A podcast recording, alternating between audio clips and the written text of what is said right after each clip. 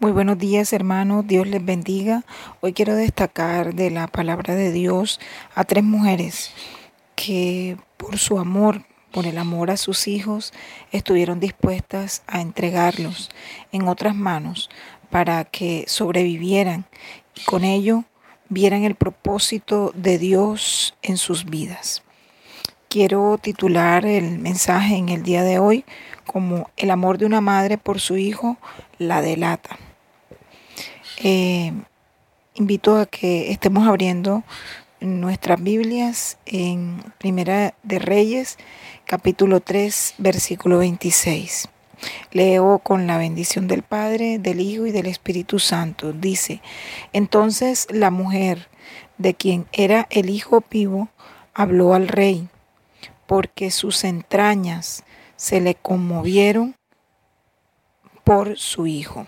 Y dijo, Ah, Señor mío, dad a este el niño vivo y no lo matéis. Mas la otra dijo, ni a mí ni a ti, partidlo. Este hecho no solo puso a prueba la sabiduría de Salomón, también a las dos mujeres que habían tenido hijos. Sin embargo, una de ellas no tuvo cuidado y durmiendo con el bebé, se acostó sobre él y lo mató, como dice el versículo 19.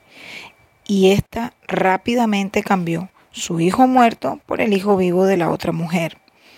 Al despertarse en la mañana, la mujer de quien era el hijo vivo se dio cuenta que el niño que estaba a su lado, el niño muerto, no era su hijo, cosa que la otra mujer, por supuesto, no iba a reconocer y no iba a decir que era responsable de la muerte. No lo quiso aceptar. Por ello, eh, fueron llevadas delante de Salomón para que él, como juez, diera un fallo sabio. Salomón, ¿qué hizo? Las escuchó y escuchó la defensa de la verdadera madre pero la impostora no daba su brazo a torcer y estaba peleando porque ella lo que quería era la potestad del niño vivo, que no era por supuesto su hijo. Eh, Salomón, sabemos, ¿verdad? Un hombre lleno de sabiduría, mandó a traer una espada y para darle solución al problema, mandó a que partieran al niño en dos eh, para darle una parte a una y una parte a cada, una parte a cada madre. Fue allí, en estos momentos de peligro para el niño, cuando la verdadera madre reaccionó y se dejó ver. Hermanos, una madre tiene un amor único para con sus hijos y como madres eh, están dispuestas, nosotras como madres estamos dispuestas a darlo todo por amor, cosa que muchas veces no vemos y si lo vemos, eh, no le damos la suficiente importancia que se merece. Dios nos ha querido dar a cada uno de nosotros una madre. Algunos tenemos la bendición de tenerla a nuestro lado, quizás otros ya no, pero de igual forma el Señor suple y quiere que tú y yo eh, sepamos que Él suple ese vacío con su amor eterno hacia nosotros. El episodio que nosotros vemos aquí en Primero de Reyes es propicio para ver hasta dónde una madre permitirá que su hijo sufriera un percance.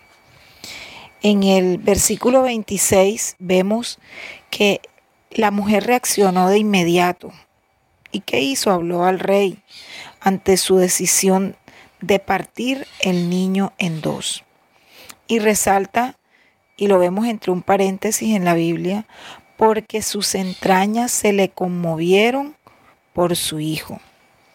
Esa mujer, hermanos, no pudo resistir el hecho de pensar. Es que uno nada más de pensarlo, Dios mío, no lo, no lo puede ni, le, da una, le entra un escalofrío y por eso es que eh, lo resalta tanto. Sus entrañas se le conmovieron por su hijo.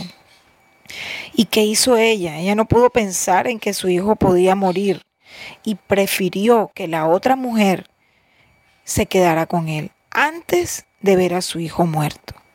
Entonces fue allí, hermanos, donde Salomón descubrió a la verdadera madre. El amor por su hijo delató a esta mujer. Entonces, hermanos, es obvio que una madre no puede ver sufrir a su hijo y quedarse como si nada, quedarse quieta y no reaccionar. Ver a un hijo sufrir es como sufrir por sí mismo.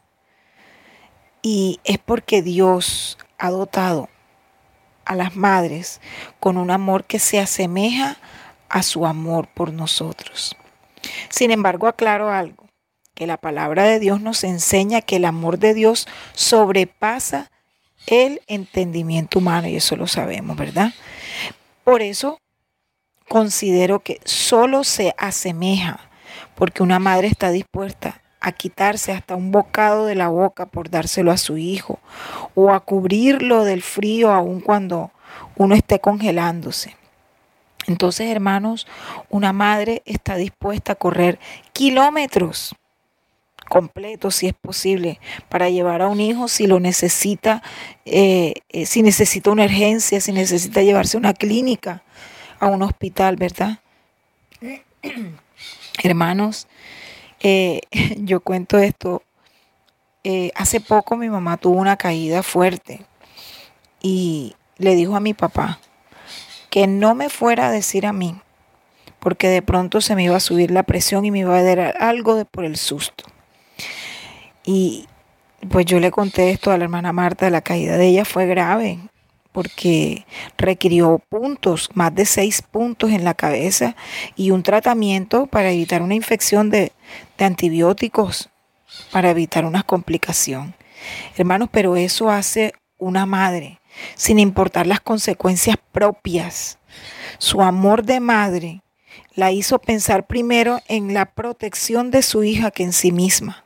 Por favor, hermano, no siga este ejemplo. Pero de verdad, hermanos, que vemos que el amor de madre sobrepasa muchas cosas. Pero así son las mamás, tan especiales. Y sé que todos tenemos algo que contar de nuestras mamás, algo que ellas hayan hecho que nos haya dejado, mejor dicho, a nosotros eh, asombrados. Pero es que realmente, y lamentablemente decirlo, muchos no nos damos cuenta que uno de los mandamientos con promesas es el hecho de honrar a nuestra madre. Efesios 6, capítulo 2, versículo capítulo 6, versículos 2 y 3 dice, honra a tu padre y a tu madre, que es el primer mandamiento con promesa, para que te vaya bien y seas de larga vida sobre la tierra.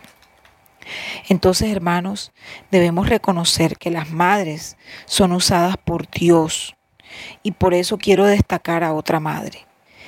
Yéndonos a Éxodo, capítulo 2, versículo 3, leo para ustedes, pero no pudiendo ocultarle más tiempo, tomó una arquilla de juncos y la calafateó con asfalto y brea y colocó en ella al niño y lo puso en un carrizal a la orilla del río.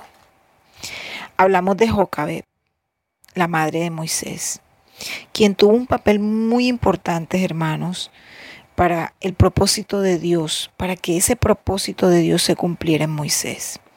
Sabemos que Moisés nació en un periodo donde Faraón ordenó que echaran al río a todo hijo que naciere y si fuera varón.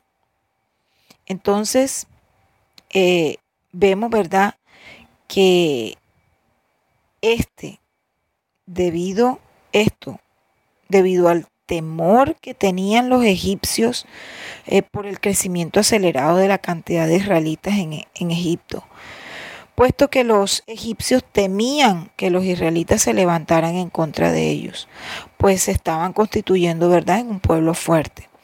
Pero Dios tenía ya un propósito en la vida de Moisés. Y cuando esto ocurre, Dios usa a personas para que sus propósitos se cumplan. En este caso, Dios que hizo, usó a la madre de Moisés, a Jocabet. ¿Quién era Jocabet? Era una mujer como todas, con amor hacia sus hijos, dispuesta a cualquier cosa para preservar la vida de su pequeño hijo. Su amor de madre no podía concebir esa idea de permitir que se llevaran a su hijo y lo mataran. Y por esta razón que hizo, lo escondió por tres meses. Entonces, eh, como toda madre, dispuesta a correr cualquier riesgo por amor a su hijo, lo escondió todo este tiempo. Muchas madres, hermanos, no se dan cuenta de la importancia que tienen para que los propósitos de Dios se cumplan en la vida de los hijos. Y toda madre trata con amor de criar a sus hijos, de educarlos lo mejor que uno pueda, para que ellos sean el día de mañana hombres y mujeres de provecho, ¿verdad? Pero llega un momento, hermanos, en que en donde todo ese sacrificio y esa dedicación tienen su premio, pues nosotros nunca sabemos si en nuestros brazos tenemos al próximo caudillo que Dios va a utilizar para un fin específico, como lo hizo con Moisés, a quien quien fue el libertador del pueblo de Israel y un caudillo que Dios utilizó para, para ese fin. Entonces, el amor desmedido de esta madre, de Jocabet, por su hijo, fue el arma que Dios usó para proteger la vida de Moisés. Jocabet tuvo su premio, puesto que a pesar que la hija de Faraón tomó posesión de Moisés, Jocabet sabemos, ¿verdad?, que siempre estuvo cerca de él por mucho tiempo, hasta lo amamantó, lo cuidó, y eso lo vemos en Éxodo capítulo 2 del 8 al 10. Y sin lugar a dudas, hermanos, las madres juegan un papel fundamental para que los propósitos de Dios se cumplan en la vida de nuestros hijos. Si Jocabet no hubiera tenido el valor de preservar la vida de Moisés, de ingeniárselas para que la hija de faraón del faraón lo adoptara, y más aún de criarlo durante sus primeros años de vida, Moisés nunca hubiera sido ese caudillo de Israel y ni siquiera existiera en los párrafos de la historia de Israel en la Biblia. Entonces, toda madre influye directa o indirectamente para que los planes de Dios se cumplan en sus hijos.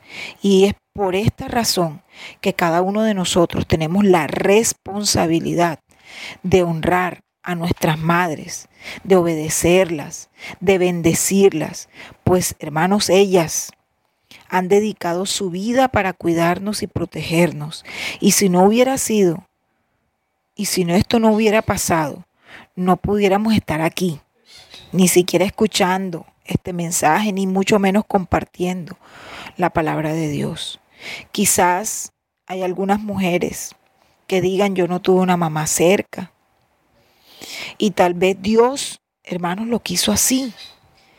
Pero alguien tuvo que cumplir esa función, llámese tía, hermana mayor, llámese abuela tuvo esa función de cuidarte y de protegerte y ahora gozas de una vida llena de bendiciones de parte de Dios.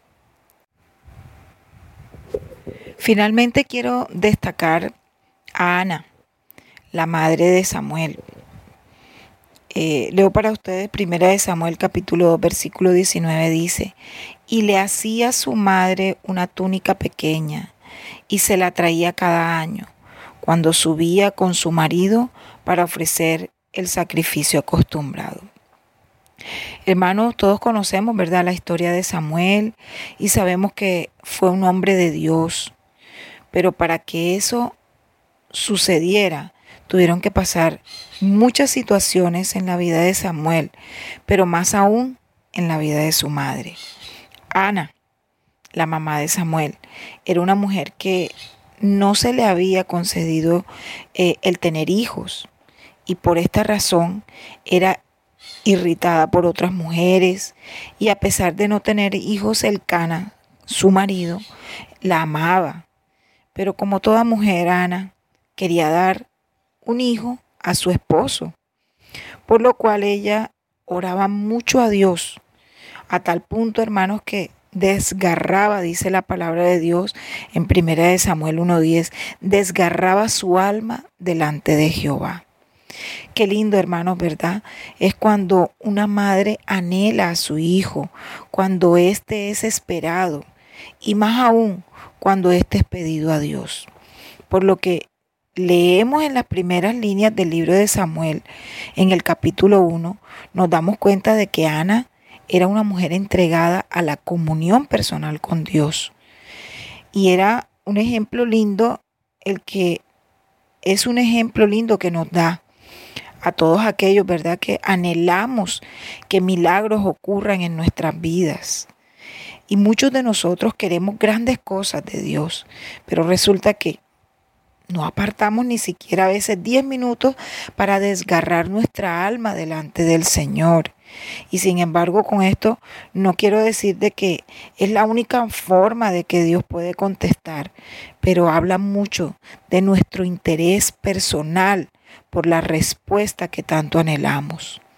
Dios nunca va a rechazar una oración como la de Ana, de estas oraciones que suben al cielo y llegan como un olor grato delante de la presencia del Señor. Al tiempo Dios se acordó de Ana y le respondió su petición. Y leemos, ¿verdad? Que ella dio a luz a su primer hijo y le puso como nombre Samuel, porque dijo, por cuanto lo pedí a Jehová. Hermanos, la vida de un hijo va a ir marcada desde antes de que éste nazca. Por eso nosotros, que ahora tenemos el conocimiento de Dios, tenemos que orar por nuestros hijos antes de que nazcan.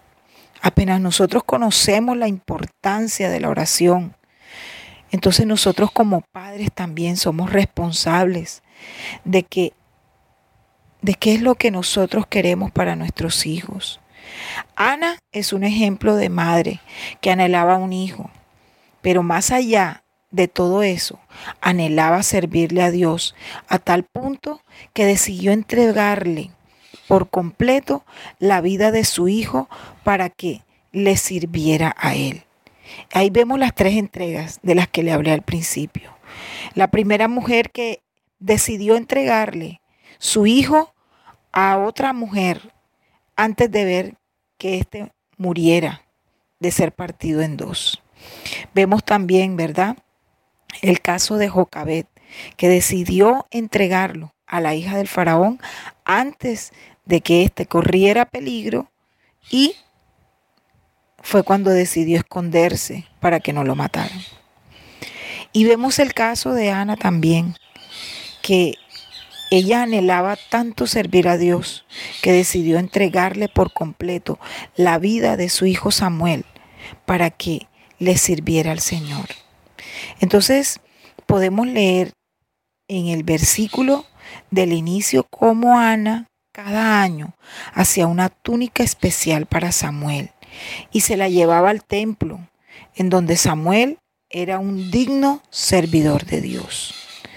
Nada en la vida, hermanos de Samuel, hubiera pasado si él no hubiese tenido una madre tan entregada y tan sensible a la voz de Dios.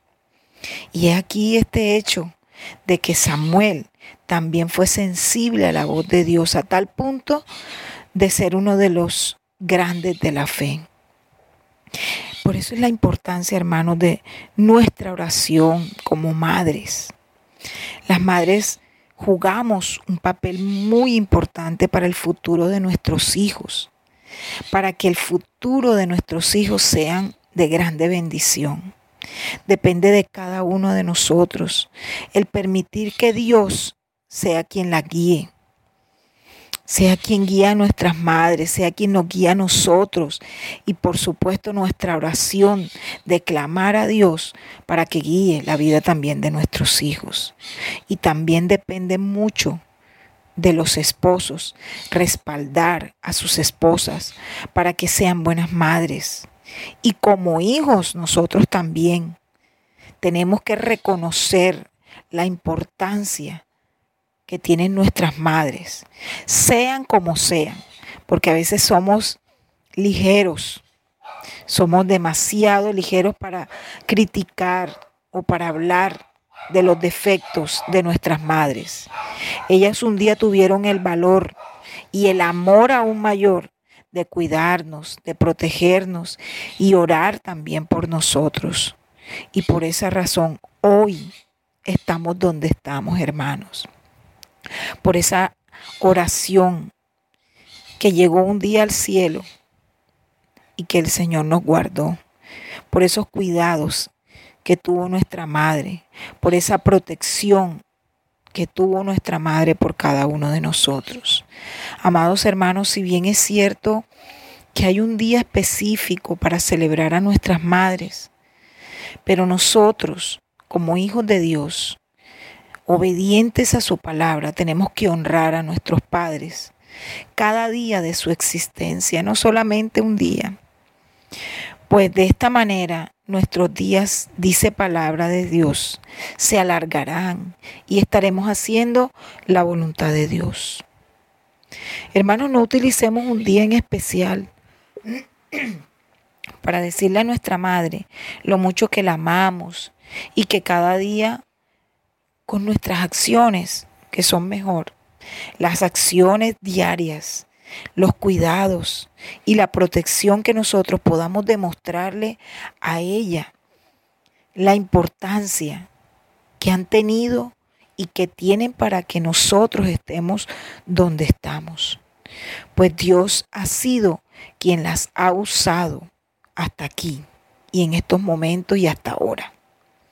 Las madres y hermanos son un regalo divino, un regalo de Dios.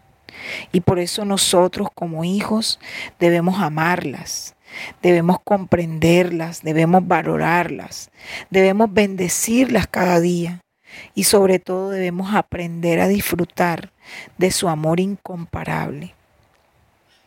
Que Dios bendiga a cada madre por el trabajo tan lindo que ha realizado para nosotros los hijos.